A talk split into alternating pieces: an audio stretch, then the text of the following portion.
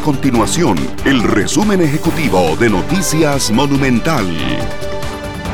Hola, mi nombre es Fernanda Romero y estas son las informaciones más importantes del día en Noticias Monumental.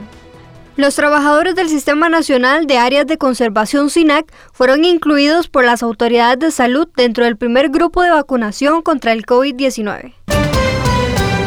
Los sindicatos del Poder Judicial convocaron este lunes a una manifestación en las afueras de la Corte Suprema de Justicia durante el almuerzo para oponerse una vez más al proyecto de ley de reforma al empleo público.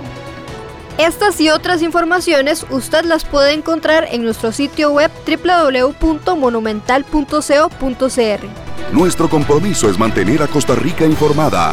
Esto fue el resumen ejecutivo de Noticias Monumental.